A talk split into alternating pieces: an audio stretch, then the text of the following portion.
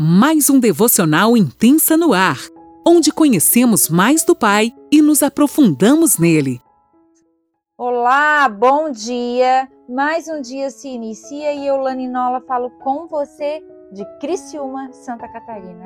Seja bem-vindo a esse ambiente profético, onde juntos nós vamos aprender e nos alimentar da palavra de Deus, esse banquete que está posto que o Senhor preparou para nós nesta manhã de sexta-feira, onde nós vamos estar lendo Efésios 3, do versículo 1 ao 3. Então você que pode pegar sua caneta, a palavra de Deus, um caderninho e anotar tudo, não perca a oportunidade disso. Amém? Vamos lá então? Eu vou estar lendo na NVT, se você quiser me acompanhar por aí, fica à vontade, tá certo? Quando penso em tudo isso, eu, Paulo, prisioneiro de Cristo, Jesus para o bem de vocês, os gentios. Gente, vou até repetir isso para vocês perceberem.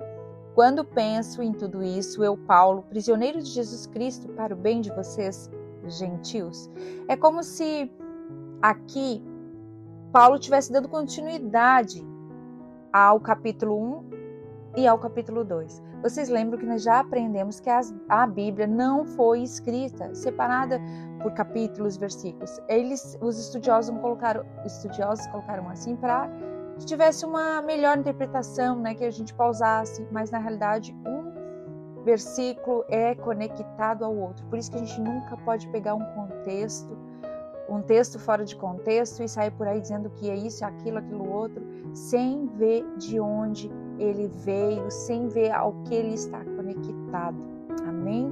Então aqui, quando penso em tudo isso, é como se tivesse, nós tivéssemos uma conversa e alguém dissesse assim para nós: Olha, quando eu penso em tudo isso, é porque estava continuando algo que já estava, já tinha sido falado. Tomando por certo a propósito que vocês sabem que Deus me deu essa responsabilidade especial de estender sua graça a vocês, como lhe escrevi anteriormente em poucas palavras. O próprio Deus revelou esse segredo a mim. Uau, até aqui. Gente, esse capítulo 3 começa aqui, o título dele, tem algumas versões que falam, que é que fala sobre o plano de Deus é revelado. Tem esse título. Outros, outras versões falam o plano secreto de Deus. Ou seja, aqui era como se Paulo é, falasse algo para o povo lá de Efésios, aguçando esse povo. E a gente que tem estudado essa epístola de Efésios, ela nos inspira a pôr de lado as coisas do mundo e nos ajuda a crescer espiritualmente. Vocês percebem isso? Como a graça do Senhor é revelada aqui em Efésios de uma maneira palpável, de uma maneira que tira os nossos olhos das coisas terrenas e nos faz querer crescer espiritualmente e aprender mais plenamente a partilhar da união e do companheirismo, da unidade da igreja. Como é lindo isso. Paulo inicia esse capítulo lembrando do versículo anterior, como eu falei antes. Ele foi preso por amor ao evangelho porque ele pregava aos gentios o amor de Cristo. Ele não se via como um prisioneiro de Roma, mas sim um prisioneiro de Cristo. Olha como isso é forte, gente.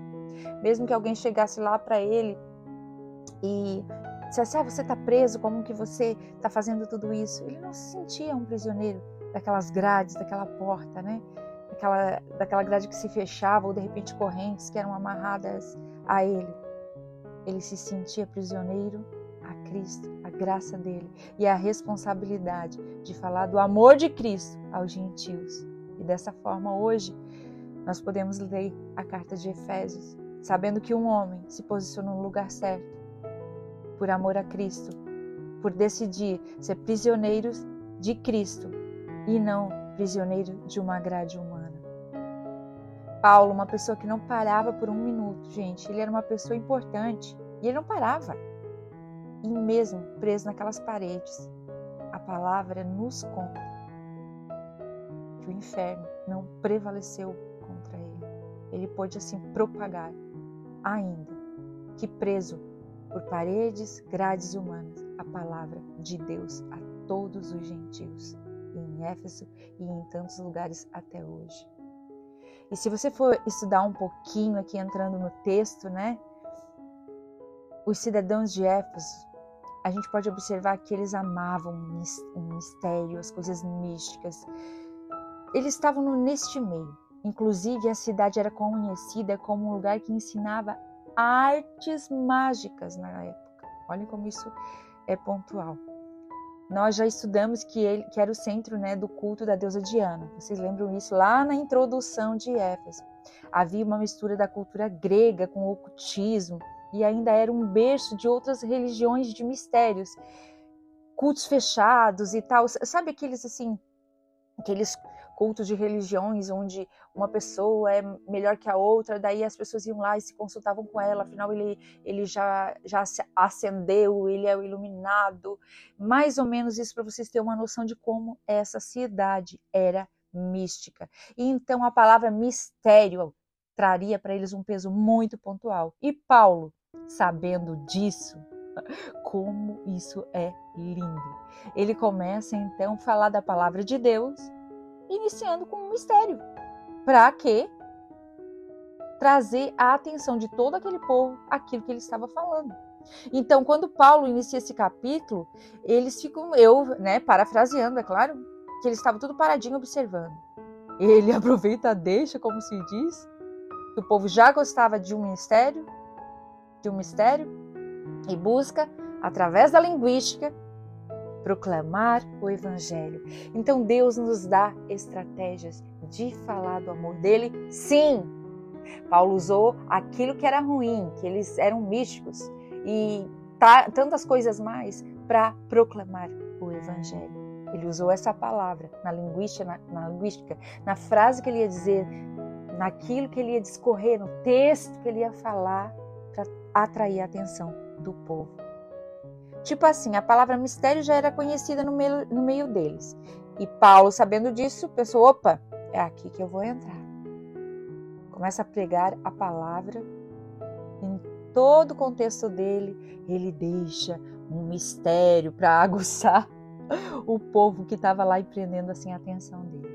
Então Paulo discorre assim: Eu, Paulo, preso em Cristo. Lembra que a gente falou há pouco? Ele era preso em Cristo Digo-lhe que Deus me revelou um segredo sobre vocês, povos gentios. Gente, quando alguém perto de nós começa a contar um segredo para alguém e você tá perto e você mal consegue ouvir, você nem se mexe. Confessa aí, pecador. A gente não se mexe porque a gente quer ouvir. Aguça a nossa curiosidade. Misericórdia, Jesus. Mas é verdade. A gente meio que estica o ouvido então, quando Paulo falou isso, eles pararam para ouvir, ficaram quietinhos. Na igreja, quando a gente vai ministrar e a gente fala, ó, oh, vou contar algo, e diz, ah, não, não, não vou contar não. O povo sempre que alguém vai revelar algo, tudo a aguça a nossa curiosidade. E a atenção é tudo voltada para Essa Por quê? Porque a gente é um palavra, mistério, instiga, sim, a nossa curiosidade. Instiga, com certeza. E para não ficar longe do que Paulo estava ali nos dizendo, vou continuar na mesma linha, para a gente ficar bem atento. E a gente vai dar continuidade ao capítulo 3 só na segunda-feira. A gente vai revelar o mistério de Efésios na segunda-feira. Sim, você, ah, não, né, Lani? Como assim? Vamos revelar na segunda-feira. E a minha intenção eu vou deixar bem clara para vocês aqui, não vai ser um mistério não. Eu quero aguçar vocês, quero deixar vocês muito curiosos, com desejo, com fome, com sede da palavra, que vocês mergulhem mesmo, que vocês descubram o verdadeiro mistério que a palavra de Deus carrega. Para que vocês se aprofundem nos próximos versículos e descubram segredos do coração de Deus para você, para sua vida, para sua casa, para sua família e que durante esse final de semana você seja encontrado por uma nova revelação de Deus para a sua vida e que ela seja um alimento para muitos dias e que você assim também possa alimentar outro, assim como Paulo o fez. Amém? Deus te abençoe.